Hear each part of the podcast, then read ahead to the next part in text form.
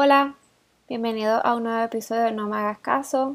Este episodio será uno un poco especial, eh, relámpago, eh, hecho a casi a última hora, idea de última hora. Y eh, es porque ahora mismo en Puerto Rico acabamos de pasar por una tormenta tropical, en la cual, bueno, tormenta tropical Isaías, en la cual pues eh, lo que eso significa que hay muchísimas inundaciones, derrumbes de tierra, em, falta de luz eh, eléctrica, falta de, en algunos sectores de hasta de agua potable.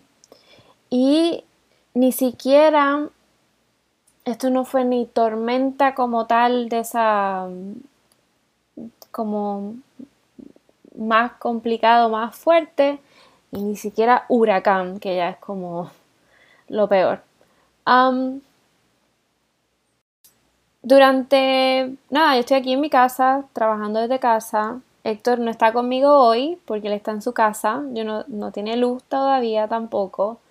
Así que grabar esto pues sale un poco de mí y, y nada, que hoy lo hago solita. Y viene del recuerdo porque en el año 85 en Puerto Rico, en el pueblo de Ponce, hubo un deslizamiento histórico. Se han repetido los deslizamientos y hoy han pasado muchísimo. Gente, pues se han, inundado sus casas, eh, se cayó completamente una casa entre los terremotos y las inundaciones, pues catástrofe total. El punto es, a lo que yo quiero llegar es que eh, esto aquí, pasó una, mm, en el 85 pasó el, el, deslizamiento, una tragedia grandísima y fue en el barrio Mameyes en Ponce. Uf, por fin, ahí que quería llegar. Vale. Mameyes eh, fue un sector, o sea, ya básicamente no existe esta tragedia, fue un sector rural del barrio La Cantera, o se conocía también como barrio Sexto, cerca del casco urbano en el municipio puertorriqueño de Ponce, en Puerto Rico, que es uno de los municipios más grandes en nuestra isla. Em, este sector cada año es recordado por la tragedia de la madrugada del lunes 7 de octubre de 1985, en la que intensos aguaceros provocados por una onda tropical intensa, um, como lo que pasamos nosotros anoche, julio 29 a julio 30 del 2020, um, eh, desataron un derrumbe de tierra histórico. Para dar un poco de perspectiva de lo que estoy hablando, Mameyes era un sector con una um, con una orografía, un área peculiarmente, particularmente montañosa de mediano relieve. Eh, se podía ver que era de los barrios más altos en Ponce. Eh, tal sector quedaba cerca o queda cerca de lo que queda, quiero decir, del monumento histórico arquitectónico Cruceta del Vigía y el hoy día Museo Castillo de Serrayes que los que sepan de Ponce o los que no sepan de Ponce, eh, el castillo Serrayes, para tú llegar a él, tienes que cruzar básicamente todo el pueblo de Ponce y eh, coger una, tomar una calle hacia arriba, dirección hacia arriba, y tú sigues subiendo y sigues subiendo y sigues subiendo, y está entre montaña, entre las casas y mansiones propiedades más caras de todo Ponce, que están al lado de un castillo que era de los Serrayes. Todavía los Serrayes están dando cantazos y vueltas por ahí. Antes de la tragedia, en el sector residían personas mayormente de escasos recursos. Eh, la mayoría de las casas eran de madera y eh, obviamente pues construidas sin permiso eh, de seguridad, etcétera y si habían áreas de cemento eran, era la minoría. Eh, la pobreza era tanta que muchas de esas casitas eh, estaban llenas eh, de familias numerosas con un cuarto, un solo cuarto, y eran construidas por ellos mismos. En el área, para la época, no se contaba con ningún sistema, ni siquiera primitivo, de acueductos y alcantarillado. Era un área bastante abandonada por la alcaldía del momento, por la gobernación del momento, em, y se podía ver lo que son resultados o consecuencias de lo que puede ser, ¿verdad?, una comunidad o un país bastante clasista, como en todos los sitios. En Puerto Rico todavía se ve y siempre se ha visto bien fuerte. Esto es un ejemplo. Ellos no tenían ese tipo de ventajas ni de, no de ventaja, de beneficios, ¿no? Humanos. Um, así que muchas de las viviendas solo hacían uso de pozos sépticos para depositar hasta sus desechos fecales. Esto es una descripción del barrio, ¿no? Para que tengan una idea.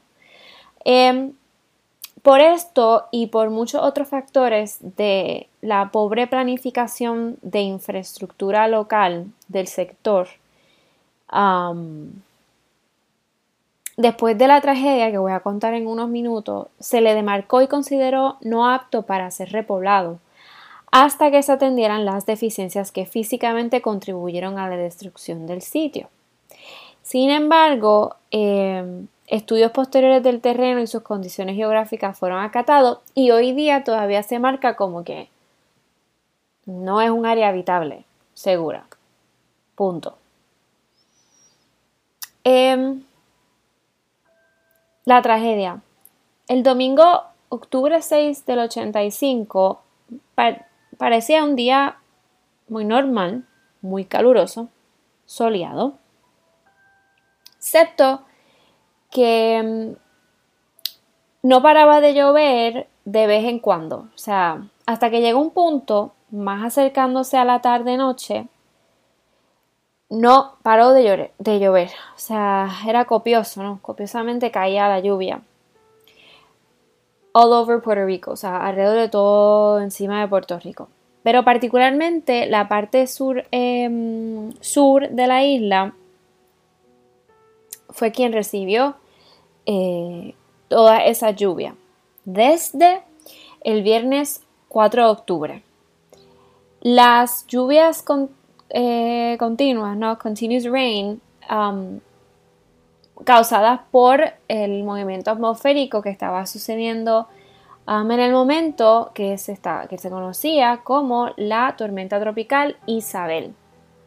La de hoy es Isaías. Mm, lo que sucedió esa noche y la mañana bien temprano eh, se llegó a conocer eh, en la historia como una de las peores tragedias que han sucedido en Puerto Rico, particularmente, ¿no? Como dije, en Ponce.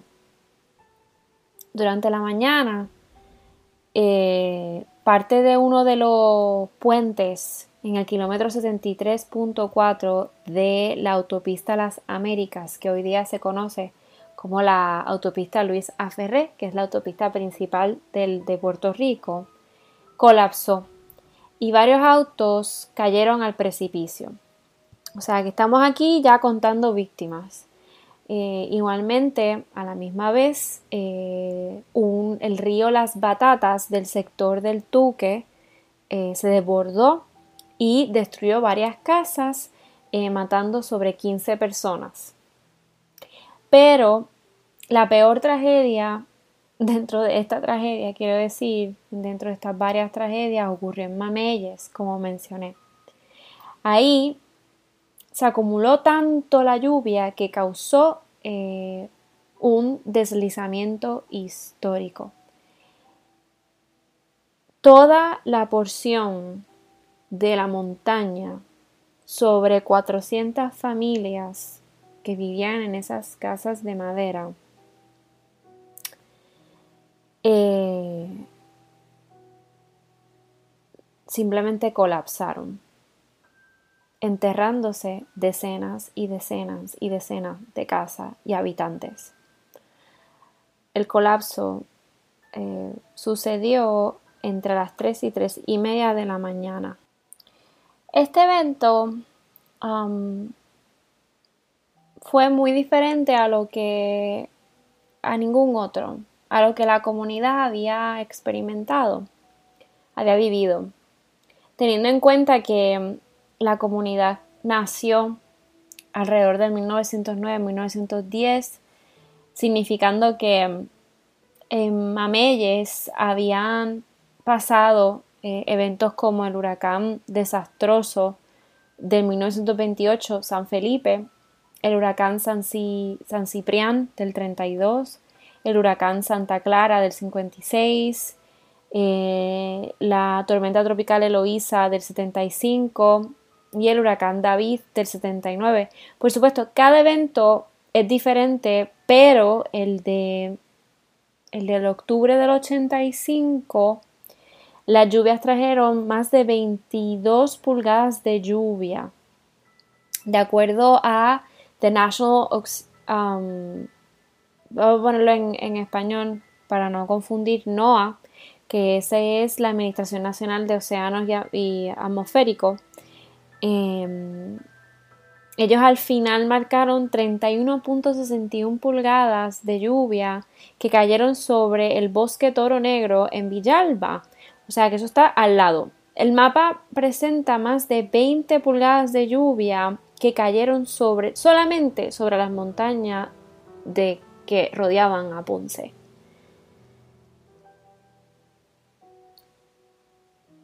Entonces, esta, esta lluvia, ¿no? De la tormenta tropical satura el terreno. Entonces, el desastre que yo acabo de mencionar sucedió en un par de minutos. Y y dejó cientos de muertos y más de 175 casas destrozadas. Em, testigos que sobrevivieron o vecinos que no fueron tan afectados em, recuerdan cómo escucharon probablemente lo que fue algo bastante impresionante. Em, porque la gente que vivía, que estaba en Ponce, mm, cerca o no tan cerca del barrio Mameye, escucharon como un, alto thunder, un, como un ruido de un estruendo grandísimo. Y, y muchos otros testigos declararon que vieron como hasta un, un relámpago chocó, ¿no? Cayó encima de la montaña justo antes de que se deslizara toda la tierra. La, el reportero de radio Wilmer González ha contado desde que sucedió esta tragedia, desde ese momento, que él estaba contando, él estaba reportando eh, lo que estaba sucediendo y lo que, y lo que finalmente pasó en Mamelle por todas las lluvias que sucedieron en Ponce y toda la región del sur. Y que él ya había terminado su reportaje, su hora de trabajo ese día y que cuando él estaba guiando, recuerdo bien que cuando él estaba guiando por la autopista, eh, cruzando el pueblo de Santa Isabel, es cuando él ve y describe este relámpago impresionante que le da a la montaña. Y igualmente escuchó este súper alto, ¿no? Roar, este ruido de relámpago y de trueno. Lo que mucha gente, pues, probablemente escucharon era realmente no el relámpago, era la tierra rompiéndose y cayéndose. Eh, no teniendo la fuerza, no siendo posible que se soportara, ¿verdad?, el peso a causa de esta histórica cantidad de agua que se estaba aguantando en el terreno, que se estaba posando en el terreno. Em, luego cuando cae este pedazo de tierra grandísimo, un barrio entero, eh, varias millas ¿no? de distancia alrededor del sector de Mamelle se sintió como un temblor igualmente.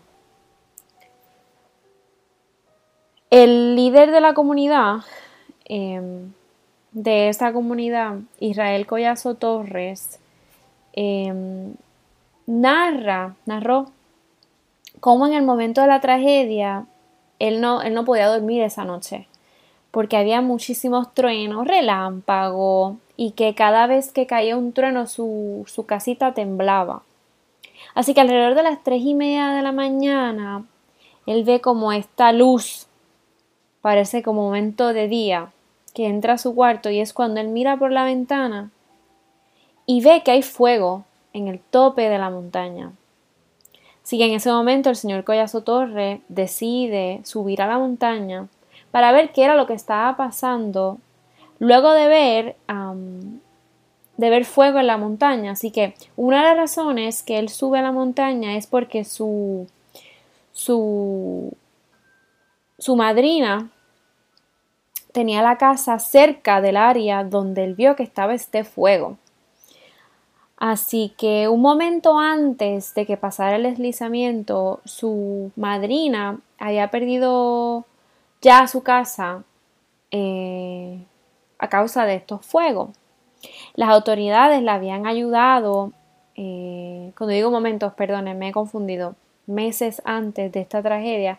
Así que las autoridades la habían ayudado a reconstruir su casa.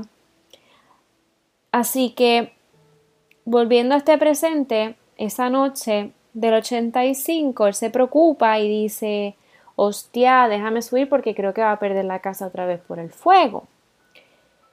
Sin embargo, sin embargo, cuando Collazo Torres eh, está subiendo por la montaña, en medio de la oscuridad de las tres y media de la noche, y en medio de esta lluvia horrible, con constantes terremotos y relámpagos, para verificar lo que estaba pasando, él tuvo que frenar su carro, su coche, porque al frente de él, de momento, ya no había una montaña, ya no había la punta de la montaña, ya no existían las casas, sino que lo que había era un precipicio. Y mucha gente, mucha gente de momento enterrada. Así que ahí comienza el llamado, ¿no? El llamado de que tienen que llegar las autoridades, tiene que llegar la ayuda. Mañana yo con la defensa civil saqué seis muchachitas de esa casa ahí que está aquí. Ahí al lado, seis, con la defensa civil y la, y la mamá de los nenes también. ¿Y hay familiares de ustedes? sí, yo tengo mis cuñados, sobrinos y todo están metidos por ahí. ¿Y hasta el momento cuántas personas han logrado sacar? Sacó bastante. ¿Con vidas algunos? Bueno, yo sé que muy poco, muy poco. Cientos de personas comienzan a buscar sus seres queridos entre el fango, que lo cubría todo. Muchos cuerpos estaban parcialmente enterrados y fueron inicialmente sacados y transportados por los vecinos y familiares hasta la escuela. La escuela es eh, que es muy icónica y voy a decir por qué en unos minutos. Eh, un Head Start, que era que estaba en el barrio Mamelle, y que en las fotografías más conocidas siempre se encontraba localizada en la parte izquierda. Esta foto la voy a poner en el grupo de Facebook y voy a poner reportajes también de las noticias que vi para empaparme para contar este episodio. Así que, mm, nada, cierro paréntesis. Eh, inicialmente los equipos de rescate encontraron mucha dificultad a entrar en la zona del deslizamiento porque la carretera además era muy estrecha para mover todo ese equipo pesado, esa maquinaria para mover tierra y levantar cuerpos. Así que la inestabilidad del terreno, particularmente cuando helicópteros sobrevolaban el área, causaban, causaban desprendimientos leves. Los, eh, los, gobiernos, o sea, el local, estatal y federal, comenzaron una búsqueda de sobrevivientes, pero a pocas horas se convirtió en realidad una, una extracción de cadáveres. Em, se invitaron equipos de búsqueda, incluyendo equipos con perros para buscar las víctimas. Cuatro países, Estados Unidos, México, Francia y Venezuela, enviaron ayuda económica, humana y de maquinarias. Específicamente México, unos días antes, Puerto Rico, el gobierno de Puerto Rico había recaudado creo que un millón de dólares en el 85 para ayudarlos a, mm, en su rescate que mm, por un terremoto catastrófico que había pasado unos, unos días antes lo de nosotros. Así que ellos decidieron ayudarnos. Em, al finalizar la búsqueda, eh, quedaban varias personas desaparecidas y se entiende que todavía, esto es lo que es como da miedo, eh, chocante, y es que todavía están sepultadas hoy día debajo del lodo y escombro y cemento. hoy día. Eh, así que nunca se pudieron recoger. Em, durante la búsqueda inicial, la cual se efectuó durante los primeros cinco días, se usó el sistema de sonar que de los equipos franceses. Esto significa que ellos ordenaban un silencio absoluto de las operaciones. Eso era seguido de instrucciones para que la persona atrapada enviara una señal diciendo, haciendo contacto, perdona, con una superficie sólida o metálica, la cual fuera detectada por este sonar. Durante los primeros días se obtuvieron señales de personas atrapadas, pero estas señales eventualmente desaparecieron y ya las localidades, ya los sonidos no eran muy específicos. Cuando rescatistas encontraban los cadáveres de las víctimas, estos estaban usualmente enrollados con los matrices de sus camas, eh, algunos, algunos pues, hasta bebés en sus cunas. Nunca se sabrá si algunos sobrevivieron en el lodo, sin comida y sin agua, y en el calor extremo y la humedad de Puerto Rico. Equipos fueron organizados y estos consistían de personal técnico de emergencias médicas y los equipos caninos de varios países hasta que ya pues desistieron de la búsqueda. Al final de esta tragedia, se marcaron 129 como el número oficial de muertos, aunque existen estimados de cerca de 300 víctimas, ya que si sacas la matemática, 175 casas vivían entre 800 a 1200 personas. Unos sobrevivieron, otros fueron recogidos y otros pues se quedaron enterrados. Eh, así que en resumido, este sigue siendo uno de los peores derrumbes en la historia de Puerto Rico.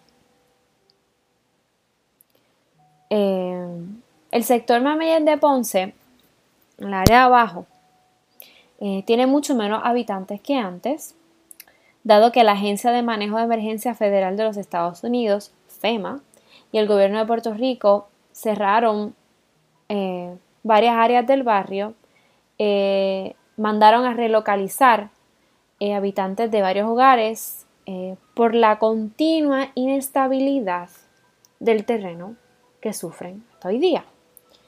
Em, por otro lado, el gobierno construyó un monumento en el sector para conmemorar las víctimas, which tú puedes ir hoy día y está bastante abandonado igual, eh, pero puedes ir y ves los nombres de los enterrados, de la del número oficial de muertos, el resto está perdido.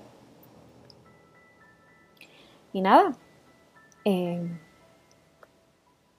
así que una de las cosas que no mencioné anteriormente es que Mameyes no nada más, no nada más vivían em, eh, personas, familias, no eran residencias, habían negocios, habían tiendas, habían barras, habían restaurantes, o sea, era una comunidad que se perdió totalmente. Em, algo que es muy curioso y lo que quería mencionar, que quería volver, quería regresar al tema de la escuelita, del Head Start que existía en el barrio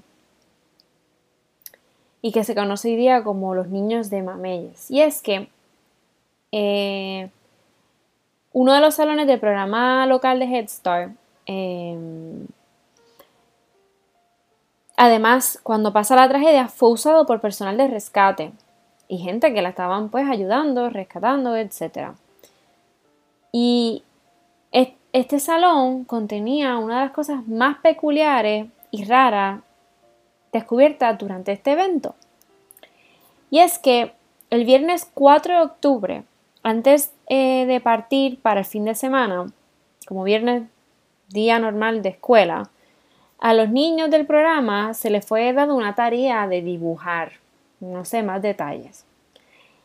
Eh, los dibujos de los niños no son totalmente claros, pero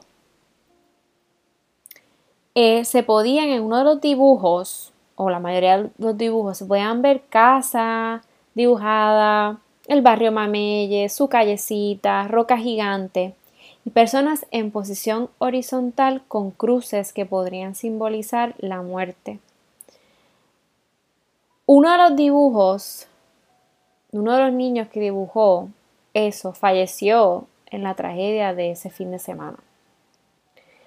Eh, varios de estas fotos y de, estos dibujos se encuentran hoy día en exhibición, eh, exhibición continua um, en el Museo de Arte de Ponce, de Puerto Rico. Em, es como un fun fact, no tan fun, pero nada. Así que eso. Así que nada. Yo actually no sabía que esto había sucedido hasta hoy día, que mi mamá vino hoy a mi casa eh, durante la lluvia. No sé, quiso parar en mi casa y se quedó conmigo durante todo el día y mientras estaba viendo las noticias me dice, esto me recuerda el deslizamiento de Mameyes. Y yo, what the fuck is that? Y me dice, ¿tú nunca has escuchado de eso? Nada. Básicamente dije, ok, yo creo que quiero contar esto hoy. Me, apetece y creo que, que nada, que, que si tú no lo sabías, pues ahora lo sabes también. Em, nada chicos, hasta aquí llega este, este episodio un poco raro, diferente. Em, me despido como siempre, agradeciendo a todos que nos apoyan en Patreon, los que nos escuchan, nos escriben, los que nos siguen en Instagram, nos pueden seguir en NMHCaso. Em, si quieren ver fotos y videos de cada caso, como este que voy a subir en un ratito, eh, pues tienen que seguirnos en, nuestro grupo de Facebook, nuestro grupo privado, No Me Hagas Caso Podcast. Y ahí pues pueden escribirnos, nos pueden comentar y pueden ver cosita. Y va a ir más información sobre los casos. Así que, nada chicos. Walt Digital es una agencia de marketing digital impulsada por PRC que se especializa en desarrollo web, apps, gestión de redes sociales, SEO, SEM, diseño creativo y producción multimedia. Su equipo viene de diferentes backgrounds de mercadeo, publicidad, diseño y tecnología que se han unido para ofrecer las soluciones de mercadeo digital y tradicional a clientes. wowpr.com We are with everything.